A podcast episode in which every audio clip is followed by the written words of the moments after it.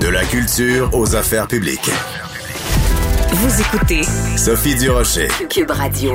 Vous l'avez vu à la une du Journal de Montréal, Journal de Québec, euh, la nourriture servie à nos aînés dans les CHSLD est toujours de qualité aussi médiocre. Pourtant, il y a quoi, cinq, euh, cinq ans à peu près, Gaétan Barrette convoquait les médias pour euh, nous faire déguster, semble-t-il, des petits plats bien préparés. Ben, c'est pas du tout ça qu'on voit dans le Journal de Montréal, Journal de Québec ce matin. On va en parler avec Jean Bottary, ancien préposé aux bénéficiaires, puis militant vraiment pour les droits euh, des, euh, des gens euh, qui sont comme ça, soit dans les CHSLD ou les résidences pour aînés.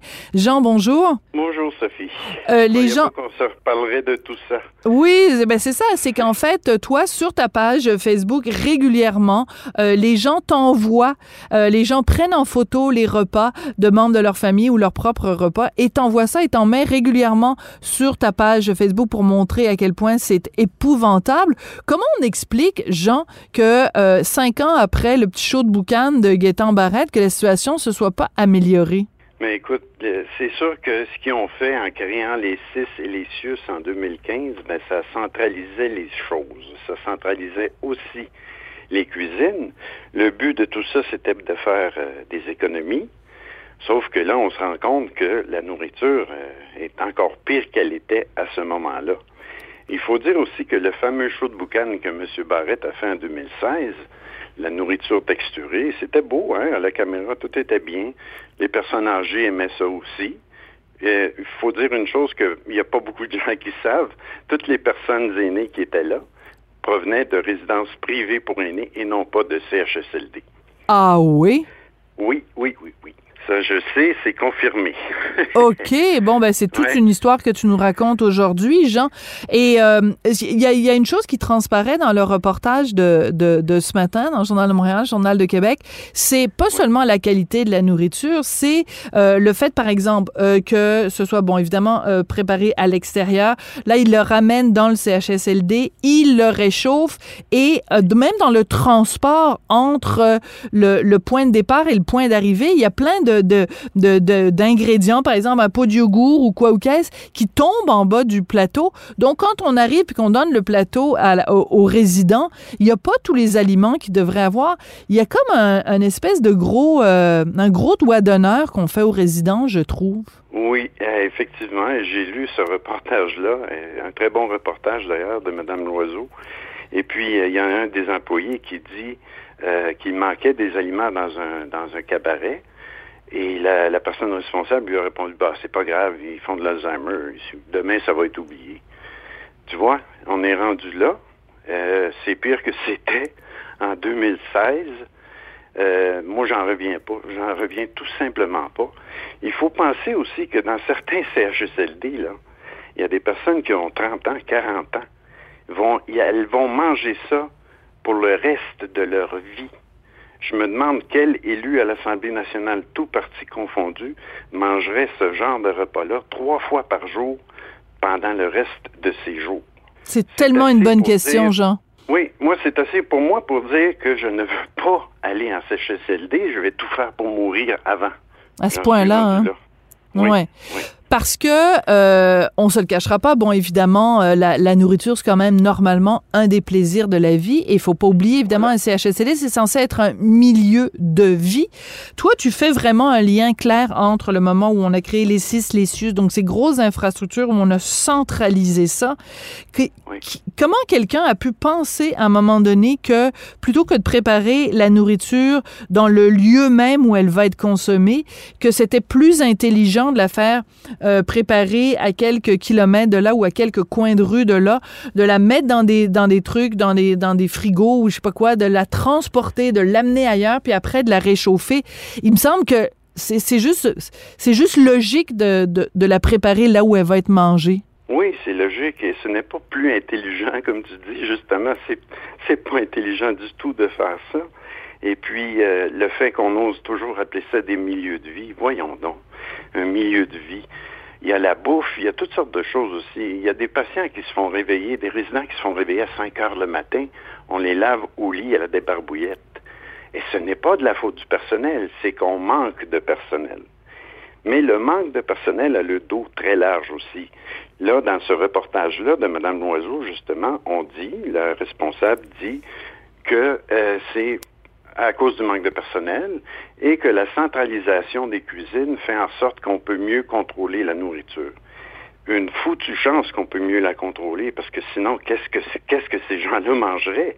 Les photos qu'on a vues dans le reportage, c'est incroyable. Incroyable. Inhumain.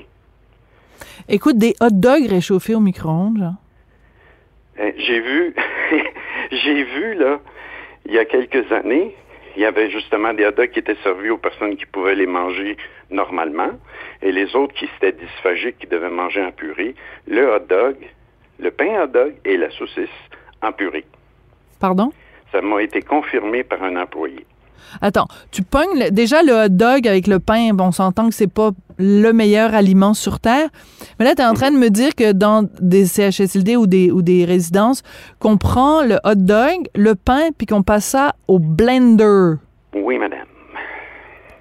Qui mangerait ça? Bon appétit, tout le monde. On a l'impression que c'est le chef gros lot. Tu sais, le chef, le, le, le crostillon, je ne sais plus comment ça s'appelle, le crostillon de RBO, là. C'est le chef gros lot. Oui, mais je pense que c'est, je pense que c'est pas été encore meilleur que ça. Au moins, c'était drôle. Là, on rit pour ne pas pleurer, mais écoute, là, c'est épouvantable. Ouais. C'est épouvantable. Il n'y a rien qui change. Non, il n'y a rien qui change. Et euh, il y a autre chose, Jean, dont je voulais parler avec toi, c'est que, bon, évidemment, il y a toute cette question-là de, de... Mais c'est qu'à un moment donné, par exemple, je te donne un exemple, OK? Euh, le, le, le café qu'on prépare la veille, et donc, il y a le temps de refroidir, puis le matin, on prend le café, puis on le met au micro-ondes. Mais je veux dire, même moi, dans ma maison, ça me viendrait même pas à l'idée de faire ça. C'est comme si, euh, parce que tu rentres dans ce système-là, tu te mets à penser d'une façon qui, qui a aucun, qui a aucune logique, qui a aucune prise avec la vie, la vraie vie. Voilà. C'est comme une autre planète. Qu'est-ce qui fait le plus plaisir le matin en te levant? Pour les gens comme moi qui boivent du café, d'avoir un café frais fait, qui sent bon, qui goûte bon. Imagine si tu l'as si tu l'as préparé la veille ou tu le laisses traîner dans ta cafetière, tu le réchauffes le matin.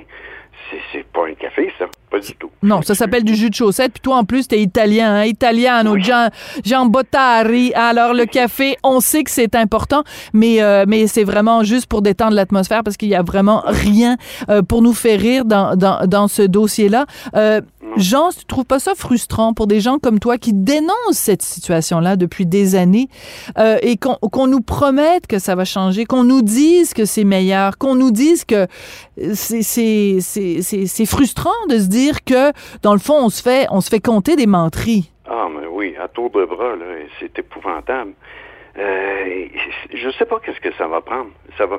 Mais tu sais, il faut dire que si c'était dans une prison qu'on servait le fameux pâté chinois qu'on voit dans le reportage, là, il y aurait une émeute. Jamais les détenus accepteraient de manger cette merde, excuse-moi, cette merde-là. Il y aurait une émeute. Mais les personnes aînées vont faire quoi? Vont se plaindre à qui?